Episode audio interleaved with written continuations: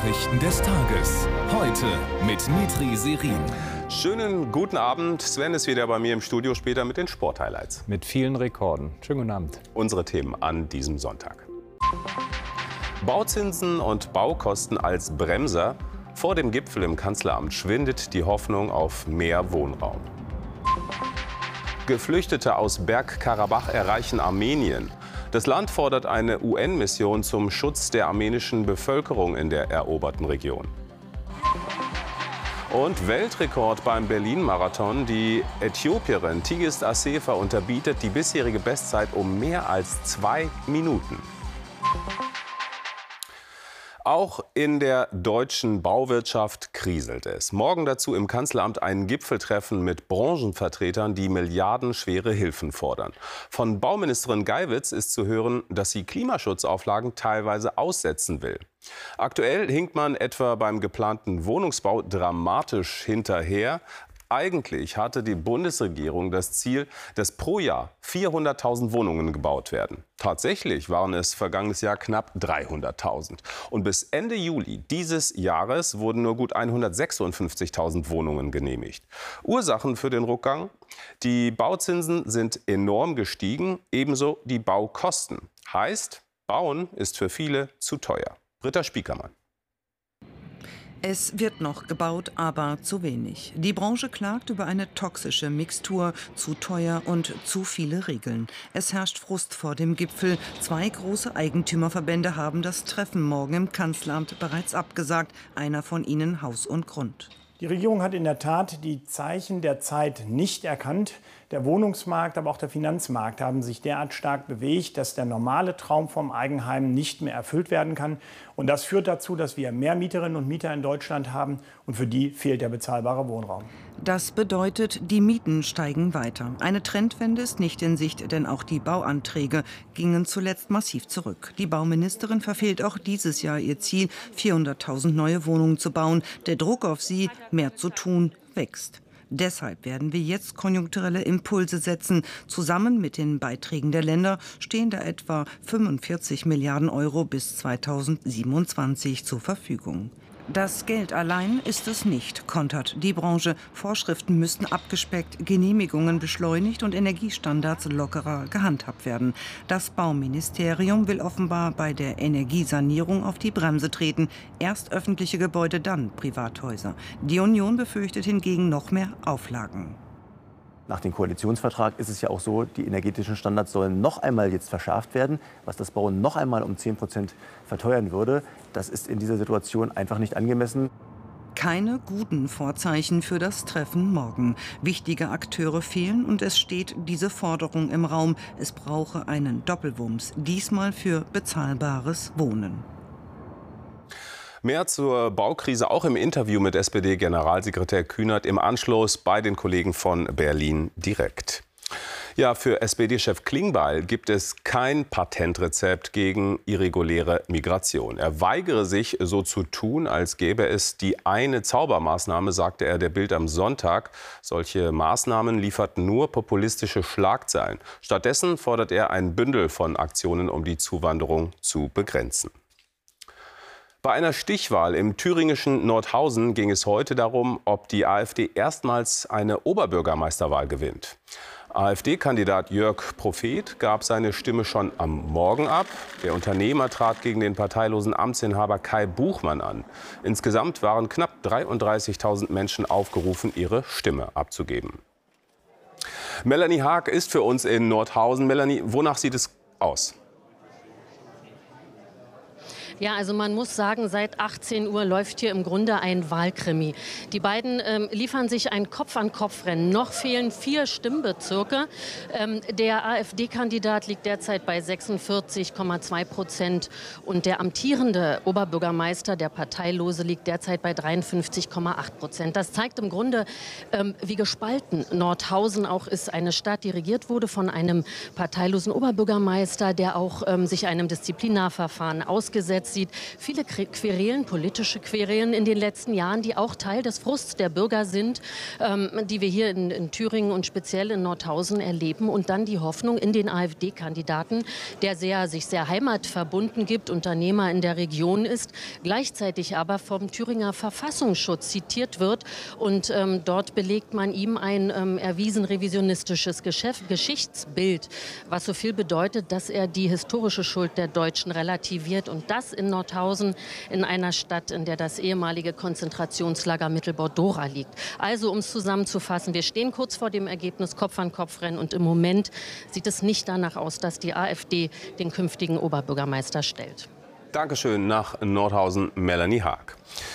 Jetzt zur Konfliktregion Bergkarabach. Der armenische Außenminister fordert eine UN-Mission. Ziel sei es, die Sicherheit der Bevölkerung dort zu gewährleisten.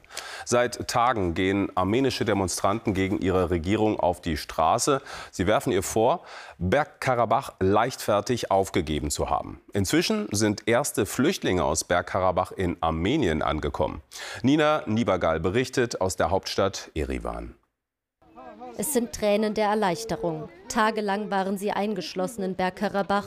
Jetzt endlich haben sie es nach Armenien geschafft. Einige hundert durften heute die Grenze passieren.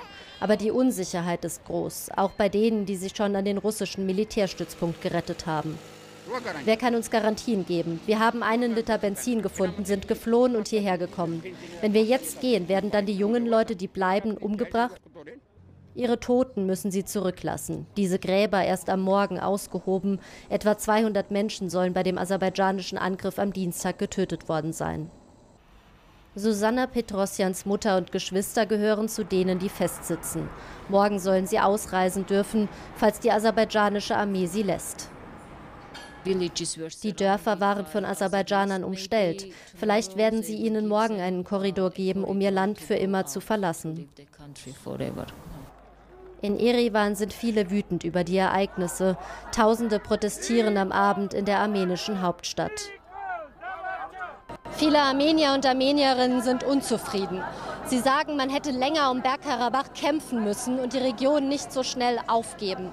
Sie sagen außerdem, es könne nicht sein, dass die Menschen nur eine Option haben und die lautet, ihre Heimat zu verlassen, sondern es müsse auch die Möglichkeit geben, menschenwürdig weiter in Bergkarabach leben zu können. Doch viele werden wohl fliehen. Armenien bereitet sich auf 40.000 Flüchtlinge vor. Im Norden des Kosovo ist eine Polizeistreife beschossen worden. Ein Polizist wurde dabei getötet, mehrere weitere verletzt. Die Beamten wollten eine Straßenblockade nahe der Grenze zu Serbien auflösen, als sie mit schweren Waffen angegriffen wurden. Der Kosovo beschuldigt Serbien, hinter dem Angriff zu stecken. In den letzten Monaten hatte es in der Region immer wieder gewaltsame Auseinandersetzungen gegeben. Der US-Bundesstaat Utah hat sozusagen Frachtpost aus dem All bekommen. In der Wüste dort landete nach einem gut 100.000 Kilometer langen Fall eine Raumkapsel an Bord. Proben vom Asteroiden Bennu. Vor drei Jahren hatte eine US-Sonde dort etwa 250 Gramm Geröll eingesammelt und jetzt kontrolliert abgeworfen.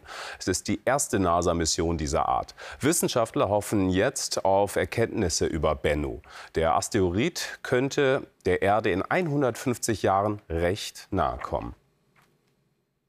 Und jetzt sind wir beim Sport, Sven, und es geht los mit mehreren Rekorden. Ja, für Rekorde ist der Berlin-Marathon immer ein gutes Pflaster. Tigist Asefa lief heute in Weltrekordzeit über die Ziellinie. Die Äthiopierin verbesserte die alte Marke um mehr als zwei Minuten bei fast perfekten Bedingungen. Auch der Protest der Klimaaktivisten kurz vor dem Start konnte Tigist Asefa nicht aufhalten. In einer fabelhaften Zeit von 2 Stunden, 11 Minuten und 53 Sekunden läuft die 29-jährige Äthiopierin Weltrekord im Marathon. Eine Verbesserung von mehr als zwei Minuten der vier Jahre alten Bestmarke von Brigitte Kosgei in Chicago.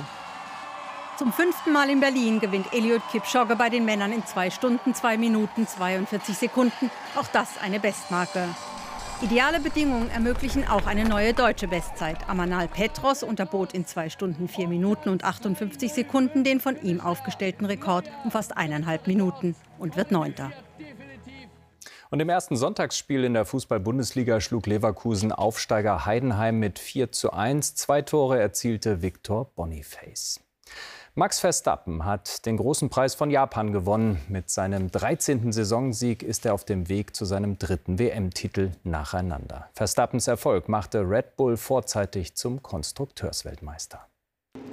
Teamchef Christian Horner und Max Verstappen feiern den WM-Titel angemessen.